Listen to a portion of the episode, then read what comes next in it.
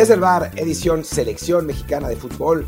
El Lamborghini, pues lo sufrió un poco contra, contra Australia. Vamos a hablar de, ese partido. Y bueno, vamos a hacer un poco una previa del, juego contra Uzbekistán. Un partido que, pues, la verdad, no, no es que tenga muchísimos reflectores. Los uzbecos perdieron injustamente, la verdad, 3-0 contra Estados Unidos en su primer partido. Pero bueno, pues vamos a, a, hablar, a proyectar un poco a partir de lo que vimos contra Australia, qué es lo que puede pasar en ese juego contra el equipo asiático. Y bueno, yo soy Martín del Palacio y me acompaña Luis Herrera.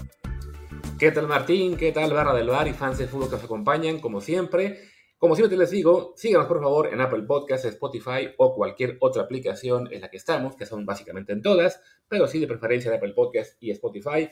También ahí les encargamos un review con comentario, el review por supuesto de 5 estrellas, para que así más y más gente los encuentre, como hicieron para el último episodio, por ejemplo, Juan Felipe Medina Ajedo, que dice, buen análisis sobre lo que están en la selección. En cuanto a Gallos, se ha trabajado bien en fuerzas básicas, con cantos de selección como Orbelín, Romo, Cortizo, Marcel, Rodrigo López y Jesús Hernández. Ojo, ¿eh? esa cantera de Gallos, sí, ya que nos ponemos a pensar, sí ha dado bastante en los últimos dos, tres años. Y también dice aquí, Serás MX, buen podcast, pero se queja de que en el grupo de Telegram el moderador está baneando a personas sin quitar uniforme. ¿Qué se les puede hacer? El moderador es este es un joven impulsivo, no, tipo, vamos a poner ahí atención a que no estén mareando todo el mundo, solamente... yo, sé lo, que pasó, yo sé lo que pasó, yo estaba ahí, yo estaba ahí. No es que hayan baneado, no banearon a nadie, para empezar. Simplemente se decidió, en, o sea, se hicieron, hubo una, una discusión política ridícula sobre Eduardo Verástegui, literal, sobre Eduardo Verástegui, candidato a la presidencia, y los ánimos se caldearon. Entonces, lo, único que dijimos, y yo estaba ahí, fue el próximo que hable de estas cosas va a Van. Y, según yo se acabó ahí la discusión. Nada más que sí, uno, uno de los participantes se puso pues más enojado y empezó a insultar, y los otros no. Pero bueno, no baneamos a nadie, simplemente lo que dijimos fue el próximo que lo haga se va, porque se, salió la cosa de las manos y ya está. O sea, no, no pasó nada realmente, no hubo bans eh, con criterios no uniformes ni nada. Simplemente se sintieron los que no insultaron, y lo entiendo, pero digamos que la amenaza de ban fue a partir de este momento, no, en no retroactivo, pues. Así es, el, la única, el único criterio que vale para banear gente es que me caigan mal a mí o a Martín, y de momento no hemos echado a nadie. Y en Telegram estamos como desde Bar Podcast. No se preocupen, no se habla de política, ese es el punto. Queremos que sea un espacio eh, tranquilo, divertido, eh, para poder chatear de deportes, y de fútbol, de, Fórmula 1, de, americano. Y sí, tenemos un subforo de otros temas, que es donde de repente se les ocurre meter a Eduardo Verástegui, y claro, pasa lo que pasa, pero no, mejor úsenlo para hablar ahí de películas, de música, de tontería y media, pero no de cosas que nos hagan pelear. Pero bueno, como, como pelear, también nos puede hacer esto de la selección, este partido ante Australia, que pues parecía que había gente que creía que México iba a ganar 5-0, no sé en función de qué, no sé si en función de la historia reciente de la selección mexicana, que ha dominado a, no, a nadie, o de Australia, que es un flan que, ah, no, pero que llegó a, octavos en el Mundial y nosotros no. O sea, no sé qué estaba esperando mucha gente, que realmente estaban enloquecidos por no ver un juego de la selección eh, bonito, generando ofensiva, con muchos goles. Pues, gente, era un amistoso, el primero oficial de, de Gara y Jaime Lozano, no sé exactamente qué esperaban algunos. No, bueno, y, digo, hasta, hasta jóvenes futbolistas MX puso, sin pretexto, se le tiene que ganar a Australia. Y a ver, es, o sea, lo dijimos aquí, ¿no? O sea, México tendría que ser favorito porque por plantel es mejor, pero iba a ser un partido jodido contra un rival que, pues, físicamente es superior al nuestro, tiene características que suelen eh, ser complicadas para la selección mexicana, como el balón parado, eh, como el, el, bueno, es el juego aéreo, la contra, aguantar atrás, y pasó lo que pues más o menos previmos que pasara. O sea, esperábamos que México ganara, pero no iba a ser fácil. Al final termina 2 a 2 el partido, México falla un penal. No estaba para nada fuera de los escenarios que habíamos planteado, ¿no? Sí, no, es como, como que la gente no, no acaba de entender que se acabó la era de los moleros fáciles. Sea, antes sí, México se aventaba estas giras por Estados Unidos contra equipos B, contra sudamericanos del más bajo escalón, contra centroamericanos, de vez en cuando algún africano o europeo que mandaba el equipo C y México podía ganar. Pero de entrada no siempre ganaba, también había de repente empates o alguna otra derrota.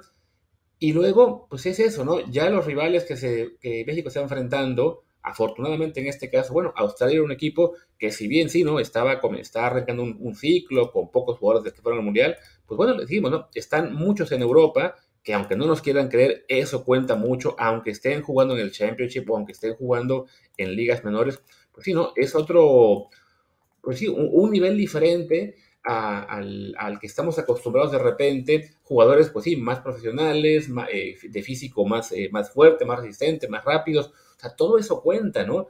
Eh, ya, y, no, no se acaba de caer conciencia de que México ha dado un paso atrás, ¿no? Quizás simplemente porque seguimos en el mismo nivel de antes y los demás han, han mejorado.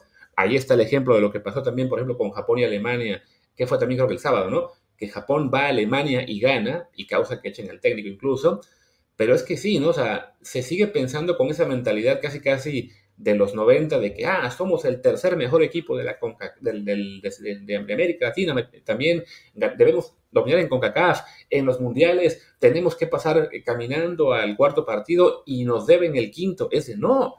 Lo que pasó en Qatar es un reflejo de lo que somos ahora. Ya no somos una selección top 15, estamos a lo mejor en el 20, 25 y claro, eso se va a reflejar eh, en cada partido en el que el rival que esté enfrente pues esté cerca de, ese mismo escalón.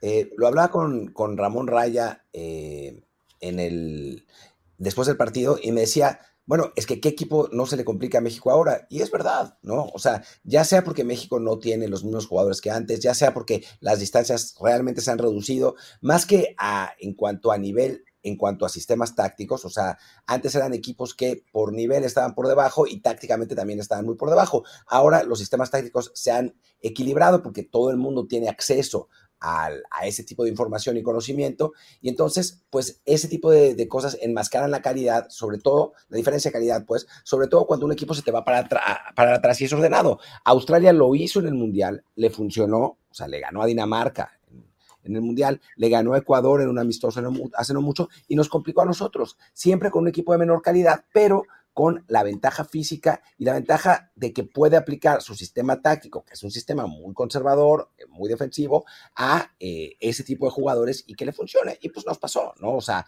nos, nos ganan dos, nos empiezan ganando 2-0 con un balón parado y un penal, o sea, lo que era de esperarse, y a México le cuesta y al final termina equilibrando por otro penal y un error garrafal de la defensa, ¿no? Y eso, como dije, es parte totalmente de los escenarios planeados, ¿no? O sea, tienes un equipo que técnicamente es peor, pues cometerá errores defensivamente, y tienes un equipo que, por otro lado, es mejor por arriba y, te puede ganar con balones parados y te hace dos goles así. Es normal.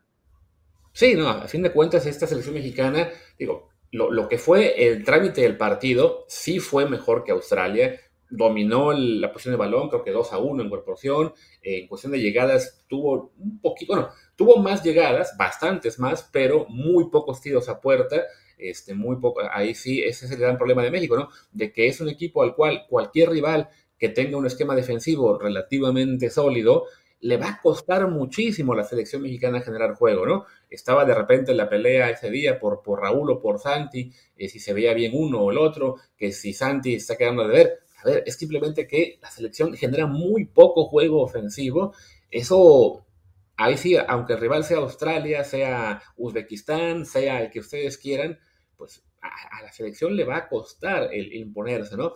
Y claro, le sumas esa fragilidad defensiva que tenemos, desafortunadamente, creo que ahí sí, desde ya hace unos años, que el balón parado volvió a ser una pesadilla, yo creo que incluso peor de lo que era antes de la era Osorio, que había gente que me recordaba, no, pero es que antes, en los 90, no tenemos problemas. Alguien, me puso en Twitter, con Rafa, con Osorio, con, con Salcido, también con ellos se sufría, pero sí creo que en los últimos años, desde en lo que fue la era Martino y ahora este arranque con Diego Coca y luego Jaime Lozano, nos hemos vuelto aún más vulnerables al balón parado o a cualquier pequeño descuido que tengamos ahí cae el gol del rival. Aquí estuvo en este caso el de Australia, nos pasó con Jamaica en eliminatoria, nos pasó, no sé, en otros partidos, así que ya cualquier descuido de México, bueno, ni se diga el Mundial con el, le dejan a Messi un par de metros y también cae el gol. O sea, es un equipo con una defensa que tiene mandíbula de cristal.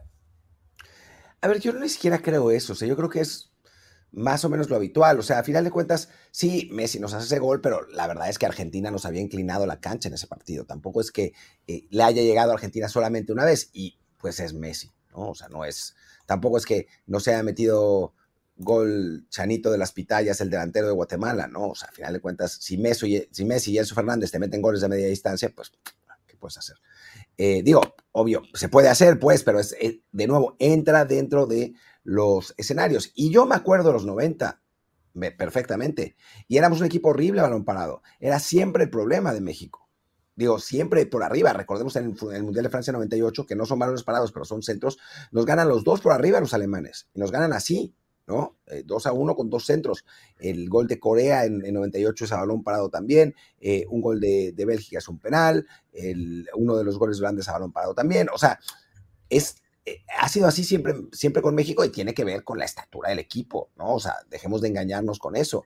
Ah, en el, partido de, Australia, sí, es verdad que están marcando en zona, Santi Jiménez eh, equivoca la zona y va a ayudar a, mm, Julián Araujo y deja descubierta esa parte que es donde entra el australiano, pero no podemos tampoco negar que el australiano le saca 15 centímetros a Johan Vázquez, ¿no? O sea, es un gigante contra Johan, que es nuestro central bajo, digamos, el, el otro central alto es ya sea Montes o Edson, dependiendo del partido, pues bueno, es lo normal. Si hubiera sido otro delantero, si hubiera sido el Pescadito Ruiz, seguramente no lo hubiera ganado por, por, por arriba, aunque la pelota no fuera tan alta, sí aprovechó su longitud para adelantarse y rematar de cabeza. Y pues es lo que pagamos al tener centrales de ese tamaño, ¿no? Y al tener jugadores de ese tamaño. Osorio lo había podido contrarrestar teniendo siempre seis o siete jugadores altos en el equipo, bueno, otros técnicos han decidido no tener ese sistema, no tener esas, esas eh, cuotas, de, por así decirlo, y pues ganas y pierdes con eso, ¿no? Ganas no improvisando centrales como laterales, como hacía Osorio, y pierdes metiendo, eh, con que te metan goles a balón parado por falta de estatura. Es lo que hay. Sí, desafortunadamente es lo que tenemos en ese sentido. Y bueno, eso hará de México una selección desafortunadamente muy vulnerable en los próximos partidos también. Y bueno, por un largo rato, porque sí, hasta que no encontremos ese equipo, ese 11 en el cual haya un buen balance de jugadores altos eh, con, con, talento también para generar la ofensiva, pues eh, tenemos ese, ese, problema, ¿no? Incluso contra el rival sea una Australia, que de nuevo, no es que Australia sea un, un plan, un equipo de de cuarta categoría, de nuevo, fue al Mundial, logró colarse octavos de final, le dio más pelea a Argentina que nosotros, así fuera por cuestiones circunstanciales, le ganó a Dinamarca, vaya, o sea, sí, son equipos que ahora nos van a costar más y, vaya, si hay algo que se puede agradecer en un partido como este es que, sea un rival diferente, que nos complique, y, y, en lugar de eso, simplemente es, ay, nos complicó, qué mal está todo, ¿no? Digo, ya después, en el segundo tiempo, cuando cayeron los goles de México, hubo un poquito más de mesura, ya hubo gente que, pues, que encontró los detalles buenos, ¿no? Lo que fue la entrada de César Huerta, de Cortizo, que debutaron y que lo hicieron bien. Eh, o sea, se, pudieron hallar también puntos positivos, pero sí creo que esa, ese modo de enfrentar los partidos de, desde la perspectiva de la afición y de buena parte de la prensa, pues no es sana, ¿no? El, el de saber si ya sabemos en qué momento estamos ahora futbolísticamente hablando, no podemos esperar eh, resultados y funcionamiento de otra era que, ya se fue. Sí, o que nunca existió, ¿no? O sea, soñamos con, el Mundial 94 y el 98, que ahí ganábamos muchos amistosos y eso, pero nos olvidamos de los 80, donde perdíamos un montón de amistosos, nos olvidamos de los 70, donde íbamos a reír del mundo, en los 60. O sea, a ver, vivimos como en una, en una era, no sé, o sea, tenemos nostalgia de una era que probablemente no haya existido, ¿no? Y, y siempre los, partidos amistosos contra rivales que no fueran C o D o de CONCACAF eran resultados que no se ganaban tan fácilmente, ¿no? Salvo los invictos largos de los técnicos, extrañamente, que suceden normalmente al inicio de su proceso. Pasó con Osorio, pasó con Martino, ahora con Jimmy no es que haya pasado, pero en realidad solo hemos perdido un partido de todos los que ha dirigido. O sea, México por alguna razón agarra invictos y después los, termina volviendo la cosa a la, media. Pero, pero no es que México sea el rey de los amistosos tampoco, como alguna gente eh, pretende recordar. Es lo que tenemos, no, no hay muchísimo más. Em, pero bueno, en fin, eh, ¿te parece, Luis, si hablamos estrictamente del partido, más allá de la, de la reacción de la gente? Sí, diría que hagamos una pequeña pausa y ya hablamos lo que sea. Hombre por hombre, como hacemos siempre, el hombre por hombre del partido. No, no, no será de todos, porque no, no todos se notan tanto, pero bueno, así lo podemos enfocar un poquito mejor esto. Pausa rapidita y comentamos el, el hombre por hombre. Y estamos de regreso. Yo antes del hombre por hombre quisiera simplemente hacer un poco un, una, un balance de lo, que, de lo que vimos en el juego, que creo que, que es, eh, no está de más. Eh, me parece que, que, el primer tiempo de México fue tatamartinesco, o sea, por decirlo de algún modo, ¿no? Otra vez con un equipo eh, medio temeroso de, de, de, intentar jugadas verticales, tocando mucho el balón. Digo, lo que suele suceder contra, con, a México contra rivales que se, que se echan atrás eh, y que es, que es medio desesperante y que me preocupa un poco de, de Jimmy Lozano, ¿no? O sea, yo no, no lo he visto por el momento y es poco tiempo que lleva, ¿no? Y también no, o sea, necesita como, como encontrarse en la selección, pero me parece que, que es, no, no, no, no he visto mucha creatividad táctica, ¿no? O sea, lo veo como eh, ordenando bien el equipo, eh, jugando, poniendo a los hombres en sus posiciones, jugando como tiene que jugar, pero no yendo más allá, ¿no? No con, no con un atrevimiento extremo. Y, y creo que, pues, este tipo de cosas no ayudan, eh, por lo menos eh, dentro del proceso, ¿no? Más allá de que, de que a final de cuentas haya ganado a jugador y haya sacado los resultados, o sea, lo que importa ahora, creo, es el proceso y ver cómo, cómo México llega a la Copa América, aunque por la presión de la gente es difícil siempre eso, ¿no? Porque si después Jimmy Lozano sale, sale con cinco puntas y pierde 4-0 con Australia, lo mega mata. ¿no? Pero sí me pareció, de nuevo, un, un planteamiento medroso y, y, no, no me encantó lo que viene en el primer tiempo, pese a que México estuviera eh, con el, con el. Ya en el segundo, con la obligación, porque íbamos perdiendo, sí estuvo mejor la cosa y entraron Chino Huerta, entró Jordi Cortizo, entró bien Eric Sánchez. Eh, creo que, que ahí México eh, gana por, por eso, por atrevimiento, pero yo sí pediría, sí me gustaría que no tuviéramos que esperar a que fuera 2-0 el partido para intentar ¿no? Y yo sé que mentalmente, psicológicamente, es más fácil intentar cuando estás perdiendo, porque bueno, pues no tienes nada que perder, pero creo que México tendría que ir más allá si alguna vez quiere resolver esos problemas de bloque bajo que le presentan los rivales. Sí, creo que también eso, ¿no? Como que la selección de Jimmy ha, ha tenido ese problema de que es solamente obligada, que se lanza un poquito más al frente. También, bueno, un poco el, le ayudan los rivales, supongo en ese sentido, o sea, ya le, le, le, dejan un poco más espacios ya que hay más cansancio, no sé, creo que al ser los primeros partidos, en este caso el primer rival, bueno, no, no el primero, el segundo, porque ya estuvo Qatar, pero bueno, de fuera de CONCACAF, fuera del entorno de Copa Oro, eh, está creo siendo algo, algo precavido en cuanto a planteamientos, como que quiere apenas establecer las bases desde atrás quizá, pero sí, pues no, no, no fue un, un, primer tiempo, sobre todo, ¿no? Así de, de, de atrevimiento, de generación, realmente había sido eh, muy, pobre lo, que generó la selección, que igual ha sido un problema pues desde que ya, desde hace un buen rato, ¿no? ¿no? No hay quien genere ese juego ofensivo, ahora que hablemos ya específicamente de cada jugador, podemos este, señalar ahí algún un par de problemas, pero bueno, se, se, puede, digamos, rescatar, pues si no, lo que fue hace un tiempo, de atrevimiento, sobre todo de dos novatos que, que entraron bien enchufados, bien motivados, que además le, le dan eh, lo que fue la actuación de Cortizo y Huerta, eh, un poco de, razón o por lo menos de impulso a la gente que piensa o, que siempre defiende que la selección deben ir los que están en el mejor momento y siempre deben jugar ellos. Yo creo que sí, pero con matices, o sea, no, no puedes estar cambiando alineación y de convocatorias en cada, en cada lista eh, a la mitad del equipo, pero sí, bueno, se, se, se, agradece que en este caso tuvieron la oportunidad dos jugadores que andan bien en la, en la Primera Mexicana, en la Liga MX, y que en la era Martino, desafortunadamente, pues había sido muy complicado ver oportunidades para nuevos jugadores fuera del entorno de moleros de fecha, de, fuera de fecha FIFA, ¿no? O sea, si quería ser un jugador nuevo, iba a ser en un, partido que no contaba ante Chile B o Ecuador C, y era muy complicado eh, integrar a ese tipo de jugadores al equipo A, ¿no? Si acaso al final se logró poner Luis Chávez, Eric Sánchez, bueno, que Eric ni siquiera logró ir al Mundial, y, ahora, bueno, son unas circunstancias diferentes, no, no hay eliminatoria, México en ese sentido ya está calificado al Mundial, es así, sí es un esquema distinto al que enfrentó Martino, y bueno, eso permitirá, pues sí, que, que tipos como Huerta, como Cortizo y quienes vengan después de la sub-23 eh, tengan oportunidades un poquito más rápido, y bueno, eso es lo, creo yo, lo más positivo que dejó el partido. Eh, sí, de acuerdo, creo que, que digamos, el descaro y las ganas de los, eh, de los novatos, pues es algo que hay que, eh, hay que apreciar y ya lo hablaremos ahora en el, en el hombre por hombre.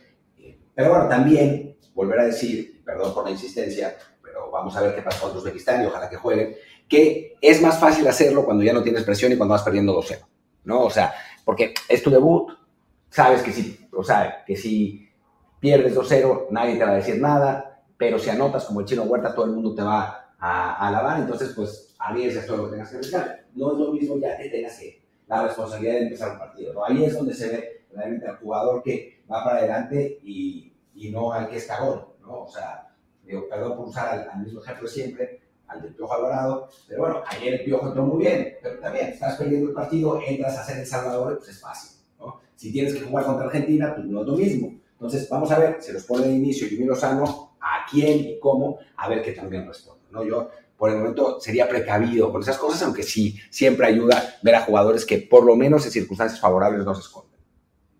Ok. Y ahora sí, bueno, hagamos el hombre por hombre, que además sé que andamos cortos de tiempo, así que vayamos rápido con cada uno. Memo Ochoa, pues hubo quien le criticó en el primer gol, que porque no salió, que no tenía por qué salir, no creo que fuera ningún problema suyo el, ese, remate.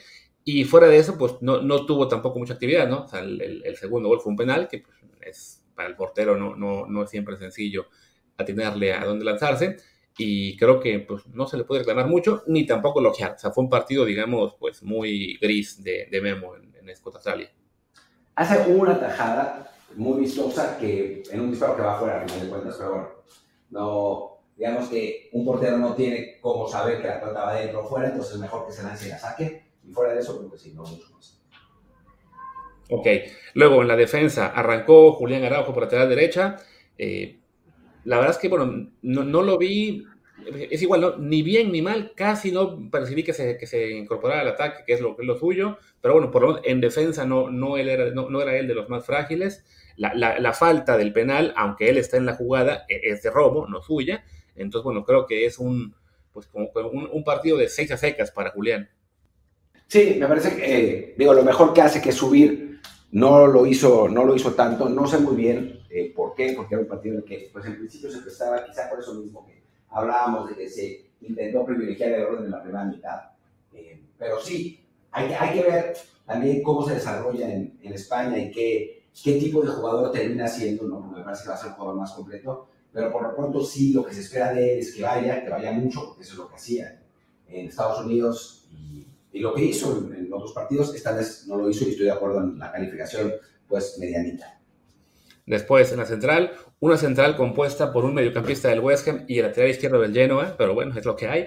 Eh, Efraín Álvarez, creo que bien, no, está, está Efraín Álvarez, Edson Álvarez. Pero Edson Álvarez, Efraín se fue a Tijuana, sino Edson Álvarez, creo que bien, está mostrando esa versatilidad con la selección, que igual me preocupa un poquito, que, que sea él quien esté cambiando de posición ahora eh, por circunstancias, pero bueno, mm, me gustaría más verlo ya, digamos, de fijo en, lo que es su puesto como tal en, la selección, o que creemos que sería su puesto, que es en la media cancha, pero bueno, creo que él bien a secas, y Johan falla en el, en el gol, en el, fue el remate del australiano, sí, contra un tipo que le sacaba una cabeza de distancia, pero bueno, falla ahí, aunque después eh, también lo compone un poco con el servicio para el pase de Huerta.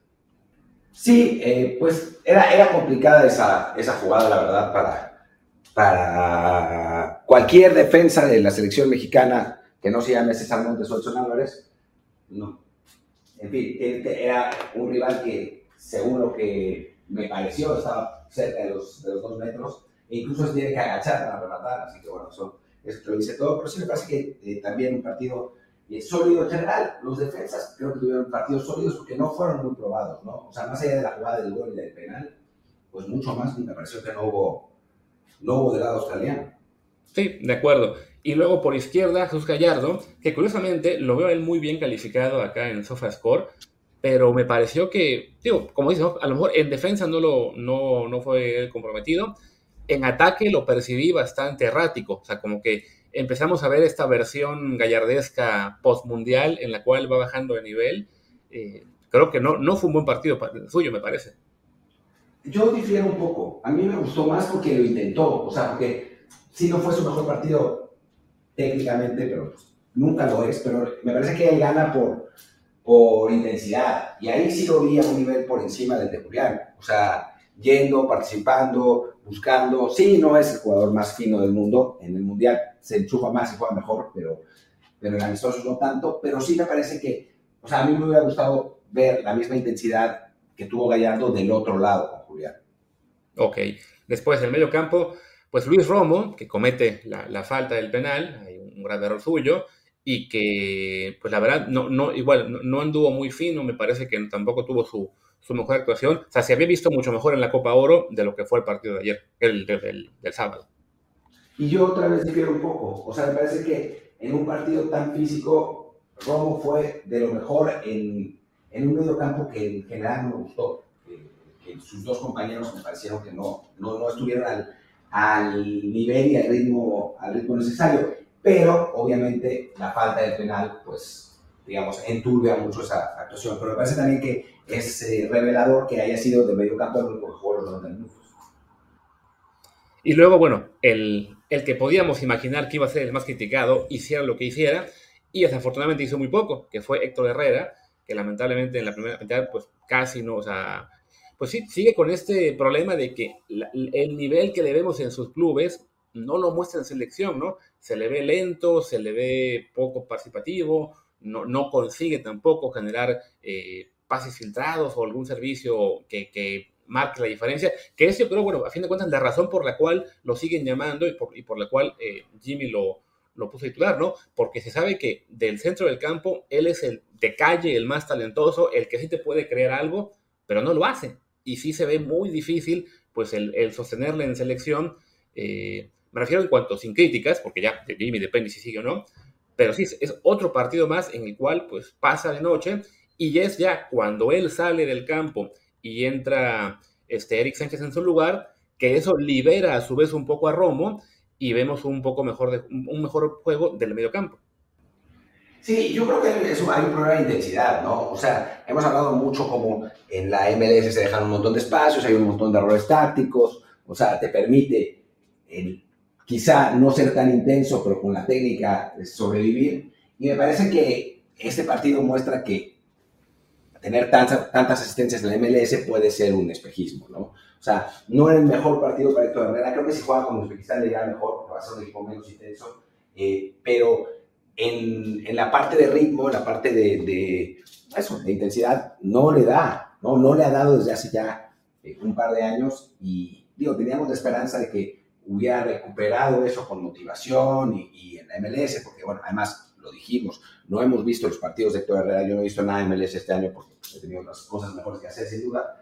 Eh, pero bueno, los números lo, lo ampararon un poco. A final de cuentas, parece ser que esos números tienen que ver con bajo nivel liga estadounidense y no tanto con una enorme mejoría de Héctor Herrera. O sea, recordemos que, aunque a la gente, a los MLS lovers les encante, eh, digo, no les encante, les moleste, el Cubo Torres llegó a ser goleador de esa, de esa liga, ¿no? Estamos hablando del Cubo Torres. Entonces, sí, hacer muchos goles en MLS no es la cosa más difícil del mundo, poner muchas asistencias tampoco, y eso no quiere decir que el futbolista en cuestión haya recuperado nivel. Pero valía la pena llamarlo para ver, ¿no? O sea, creo que eh, la crítica es medio absurda en ese, en ese, sentido, ¿no? O sea, sí, Héctor Herrera no había mostrado tanto, pero venía en buen momento futbolístico, ¿por qué no intentar ver qué te podía aportar? Ya viste que no puede, bueno, pues ya está, llamas a otro.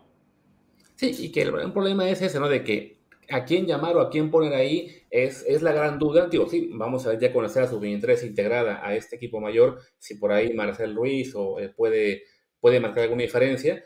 Pero sí, el gran problema es que el centro del campo de México no ha cuajado desde hace mucho tiempo, ¿no? O sea, no, no está generando juego, se está dependiendo mucho de las bandas, porque en el centro pues nadie genera y claro, pues eso es lo que motiva a que a Héctor se le sigan dando oportunidades, pero sí, la falta de intensidad que se está mostrando últimamente es realmente, eh, pues no sé si grave o por lo menos, eh, ¿cómo, cómo, cómo decirlo? Porque además uno piensa, bueno, está en la MLS generando muchas asistencias y todo, una liga en la cual el físico, la intensidad precisamente es algo importante, pues ¿por qué en la selección logra mostrarlo, no? O sea, es, es, es, un caso extraño, ¿no? Porque sabemos que la calidad la tiene, que, que, que es un, un, jugador que, bueno, que en su prime era, de entrada, pues mejor que los otros 20 que están convocados ahorita con la selección, pero desafortunadamente, sí, ya lleva un par de años en los que no consigue un, un buen partido con el Tri y sí se ve, creo yo que para, para Jimmy Lozano esta fecha FIFA sí era como la oportunidad de, ok, lo voy a llamar, no sé si se va a animar a, a, convocarlo de vuelta en la siguiente fecha FIFA, pero de momento sí, el nivel que ha mostrado pues, no, da para justificar, eh, bueno, por lo menos para defender así con confianza otro llamado. Sí, sin duda alguna. Eh, y bueno, como, como bien dices, vamos, vamos a hablar de los cambios ahora mismo, porque ya nos saltamos a Kevin Álvarez que entró por Julián. No, no, vamos, vamos con el 11 inicial y ya, los, cambios ah, rápidos. Pero bueno, sigamos con Orbelín Pineda, que este, bueno, él fue el, el, siguiente en la lista. Pues creo que él, algo impreciso, sin generar mucho tampoco. de, él tengo así como que un recuerdo más vago en, en, el juego. También tomen en cuenta, por favor, que yo, para mí ese partido arrancó 4 de la mañana, entonces no es fácil tener ahí todo completamente lúcido. Pero bueno, en general lo, que recuerdo de él fue eso, ¿no? Con, poca precisión, con poca participación y que no, no fue un, juego en el que él destacara mucho. No, no incidió demasiado y era un partido para que él destacara, ¿no? Para que él incidiera, para que él intentara esos pases, para que él buscara marcar la diferencia, porque en un equipo mexicano que no tiene mucha creatividad, esa es la realidad en general, Orbelín es el que en teoría te puede aportar eso, ¿no? Pero también hay limitaciones, no es un eh, jugador que realmente sea enormemente diferencial y me parece que en este caso así fue, ¿no? Le faltó esa, ese, esa pizca de atrevimiento que tiene a veces y esta vez pues no, no pudo demostrarlo. Pero después Alexis Vega, que definitivamente creo que fue de lo peor de México en el partido, no anda simplemente, o sea, no, no, no generó nada, no está realmente conectado. y, mira que se destacó en la semana, ¿no? Que miren, ya este, mejoró el tema de la alimentación, ya está más delgado, ahora sí está bien este, concentrado y lo que ustedes quieran, pero en el campo la verdad es que vimos una de las peores versiones de Alexis que yo recuerdo. Sí, y eso que está flaco, ¿no? Tal vez perdió su poder al, perder peso. Digo, no, ya fuera de broma, pues sí tiene que recuperar la confianza. Creo que ese es el, problema que tiene Alexis. Tiene esa lesión que, con la carrastra que no ha andado bien últimamente, que eh, en selección pues no, no ha podido demostrar desde aquellos Juegos Olímpicos en los que realmente fue un jugador muy importante y la que vimos ayer fue, no sé si su peor, peor versión, pero cerca. Y creo que no es justificable que siga siendo titular en selección por el momento. Sí, y luego un jugador que va a causar mucha controversia, pero que es Uriel Antuna, porque creo que o sea, nos queda muy claro que Antuna, si algún día aprende a centrar, sería un crack. Como no lo hace bien, para muchos es con lo que se quedan de que miren, este, no, no da un buen centro, es malísimo, ¿qué hace la selección?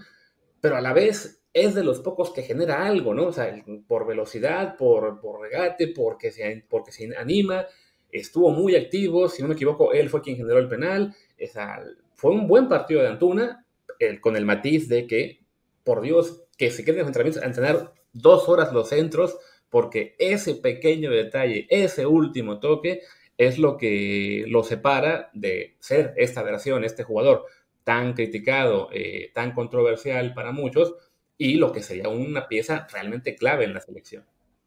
Sí, de acuerdo, ¿no? O sea, yo no sé si a estas alturas de, su carrera puede aprender a centrar, quizás sí, quizás sí, pero lo tiene que agarrar un, buen entrenador y no el, la multitud de técnicos eh, patitos que agarra Cruz Azul tanto tanto. Y no digo que Tuca Ferretti haya sido un técnico patito, pero sí la presión que, que tuvo y no es tampoco el, entrenador más ofensivo del mundo y al que más le, eh, le interesa a estas alturas de su carrera, creo, el, el desarrollar jugadores. Entonces, sería bueno que lo agarrara alguien que, bueno, pues que, realmente lo moldeara. No es el caso y, seguimos dependiendo de sus cualidades físicas que las tiene, ¿no? O sea, tiene esa velocidad, tiene esa, esa capacidad de ganarle la espalda al, último defensor, pero le falta, le falta la parte de, de concretar.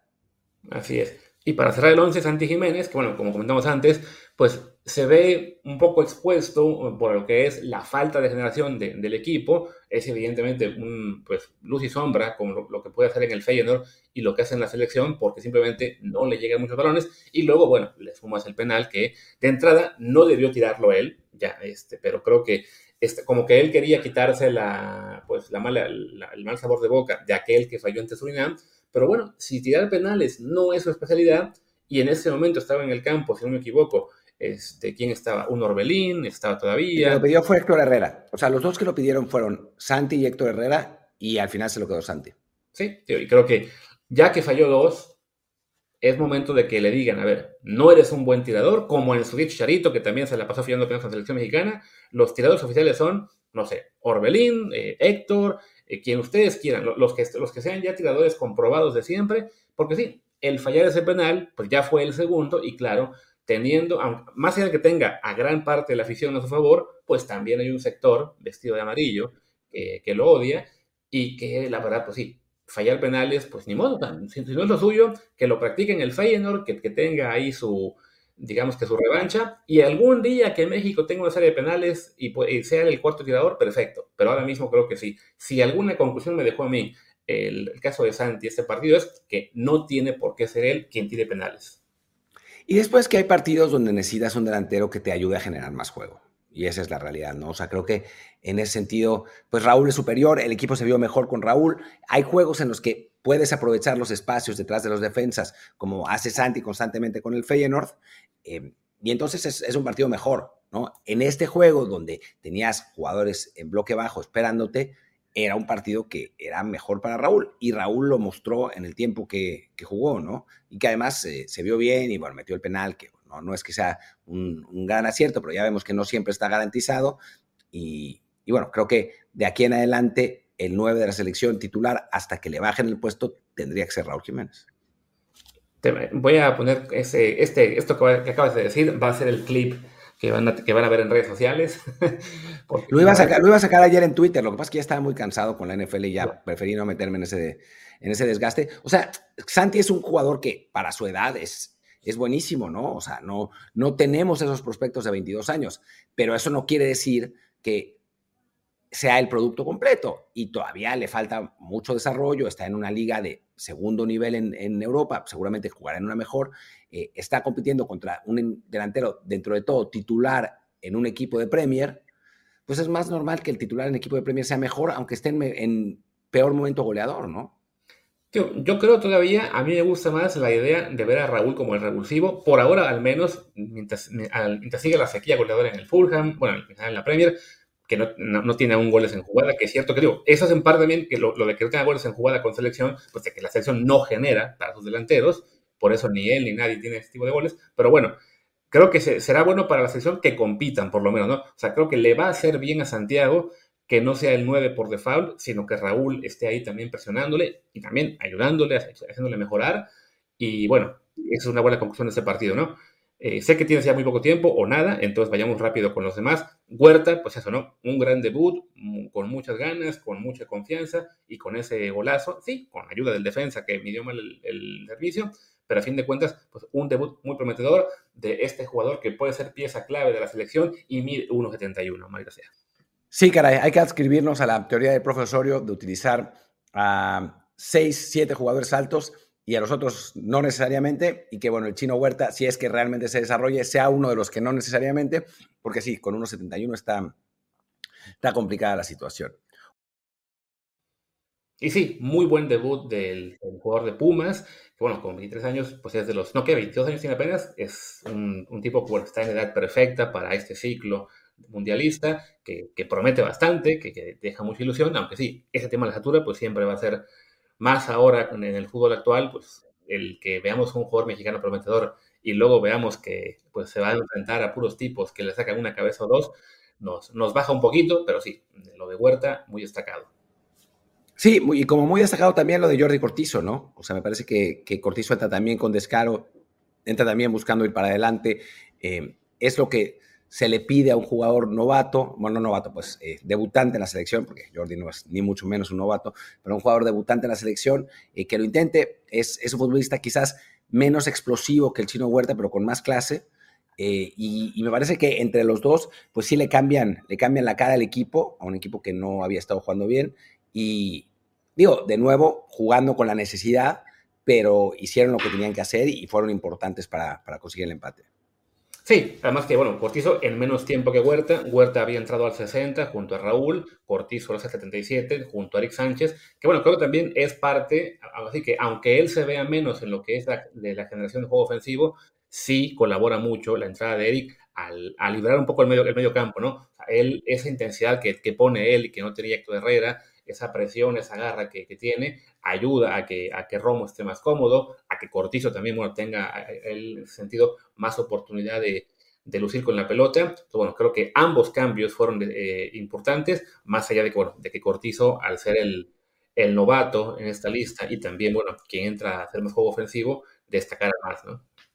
Sí, así es. eh, creo que destacan, destacan los dos. Cortizo, tenemos problemas para determinar cuál es su verdadera estatura, porque hay lugares donde dicen en, con, la medida gringa 5'8", que es como 1,75, y otros donde dice 1,72. Así que bueno, yo ya me voy a poner a buscar eh, imágenes del Monterrey para ver cuál es eh, la, altura real, porque ya sabemos que además aquí no solamente hay distintas fuentes, sino que de pronto los jugadores mexicanos se les ocurre crecer a los 26 años y, ganar 10 centímetros. Así que, que ojalá sea el caso con, con Cortizo y que realmente mida 1,75 y no 1,72. No, pero de hecho 5'8 sí es 1,73. Y lo sé porque yo mido 1,78 y soy 5'10. Así que sí, así es, está en el 73.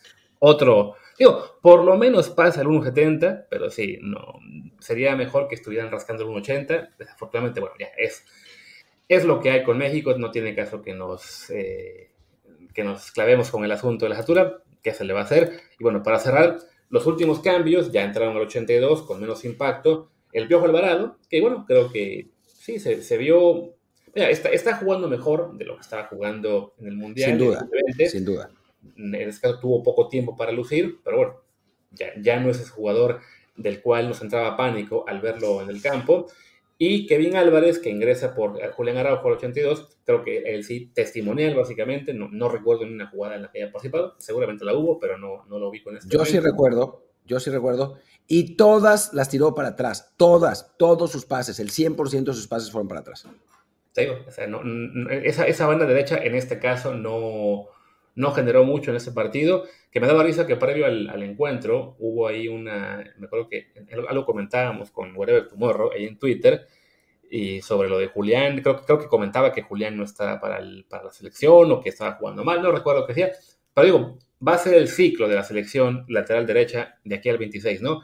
Tiene un mal partido Julián Araujo, va a entrar Kevin en su lugar. Tiene un mal partido Kevin Álvarez, va a entrar Jorge en su lugar. Tiene un mal partido Jorge Sánchez, va a entrar Julián Araujo. O sea, van a ser tres años de tres laterales peleándose el puesto, eh, en el cual cada quien va a estar jalando agua para su molino. Bueno, los americanistas yo creo que ahora van a ir más con Kevin porque es quien está con el equipo. Eh, a Jorge no sé quién lo va a defender porque, bueno, salió de la América, pero ya no lo quieren los americanistas. Y Julián, pues será el, valor del, resto de aficionados pero bueno, sí, todavía de los tres no hay un claro, eh, uno que se destaque por encima de los demás. Sí, no, alguno tendrá que, salir de ahí, ¿no? Y que, ser el mejor, pero por lo pronto si está demasiado pareja la situación, no, está claro quién, quién será eh, realmente en este momento el, elegido. Lo que sí es que, digo, yo sé que les molesta esto a los americanistas y como les molestaba antes a los pachuqueños, cada vez que ha jugado Kevin Álvarez con la selección lo ha hecho mal. O sea, no le recuerdo una buena actuación con el Tri. Y bueno, pues eso ya también te dice algo, ¿no? Claro, a fin de cuentas, si vamos a exigirle a veteranos, como que acaso era Héctor Herrera, ¿no? De que cada vez que juega no está brillando, bueno, también hay que señalarlo con, con jugadores como Kevin, que sí, en la Liga MX lo está haciendo muy bien, con Pachuca brilló, con el América también ha jugado bien, pero se vale señalar eso, ¿no? Que en la selección no, no ha cumplido todavía, y bueno, pues eso es lo que de momento mantiene a Jorge como el titular base y la pelea parece estar entre Julián y Kevin por ser el segundo. De nuevo, con los tres en un nivel relativamente similar, ¿no? O sea, Jorge, hasta que no se establezca en el Porto como titular y ya tenga actuaciones más sólidas de lo que tuvo en el Ajax, que no, no le fue muy bien, pues no, no podemos considerar que se haya despegado de los demás, pero sí es él, en teoría, quien, quien parte como titular en esta posición. Y ya para cerrar, estoy viendo innumerables fotos de Jordi Cortizo y no hay manera que mida unos 72. O sea, es más. Para para mal. Para bien, para bien. Ah, es más alto que eso. No sé si mucho más alto que eso, pero, pero estoy viendo fotos y no. O sea, no, no es del tamaño del chino Huerta. Eso, eso está claro. O puede ser que el chino Huerta sea aún más bajito de lo que nos dice Google, pero bueno. No, no, yo estoy viendo, foto, estoy viendo fotos de, Cortizo eh, parado al lado de otros jugadores, no del chino Huerta específicamente. Ya. Pues bueno, digo, estamos grabando esto en lunes por mediodía europeo, mañana madrugada de México, entonces aún no hay todavía anuncio de la alineación. Pues bien, podríamos aguantarnos hasta mañana para hablar del, México-Uzbekistán, grabando temprano, y así este, pues sí, le hacemos una previa un poquito más en forma, también ya practicando de algún tema adicional, ¿no? Va, hagamos eso pues ahí está. Creo que por hoy, en este episodio, pues no queda mucho más que decir. Del resto de juegos de fecha FIFA, pues no, digo, hubo eliminatorias europeas, hubo partidos interesantes, hubo amistosos, lo de Alemania, que ahora sí, para que vean, esta es la verdadera peor Alemania de la historia, que curiosamente se combina con la mejor Alemania de la historia, pero en básquetbol, que son campeones del mundo, y me dio mucho gusto estar en Estados Unidos, pero, pero sí, creo que de la fecha FIFA como tal, pues ya podemos hablar más a, fondo, a lo mejor el miércoles o jueves. Sí, porque además va a haber más partidos, ¿no? O sea, va a haber, todavía hay, hay una vuelta más de las eliminatorias sudamericanas, hay partidos en Europa, así que hay, hay tiempo. Y que bueno, y con mi suerte se me ocurre viajar a, a Polonia, que es donde estoy ahora, y Polonia jugó el día anterior, y jugó también Ucrania contra Inglaterra, pero es en otra ciudad, así que me perdí todos los juegos buenos pues ya ves, hubieras, hubieras eh, calculado mejor el timing, mano. ¿Qué se le va a hacer? En fin, pues venga, vamos despidiendo y regresamos mañana con eso. La previa del México-Uzbekistán, a ver qué más temas salen de fútbol mexicano o internacional y este, de NFL, si nos convencen, también podemos decir algo, pero creo que no hay mucha gente tan, tan clavada con ello. En fin, despidamos el rey. Yo soy Luis Herrera, mi Twitter, Threads, Instagram, Telegram, todo lo que se me pueda ocurrir es LuisRHA. Yo soy Martín del Palacio, mi Twitter es arroba martindelp. Y el del, programa es desde el bar pod, desde el bar POD. Y el Telegram es desde el bar podcast. Entren y no vamos a a nadie, creo. Pórtense bien. Chao. Gracias. Chao.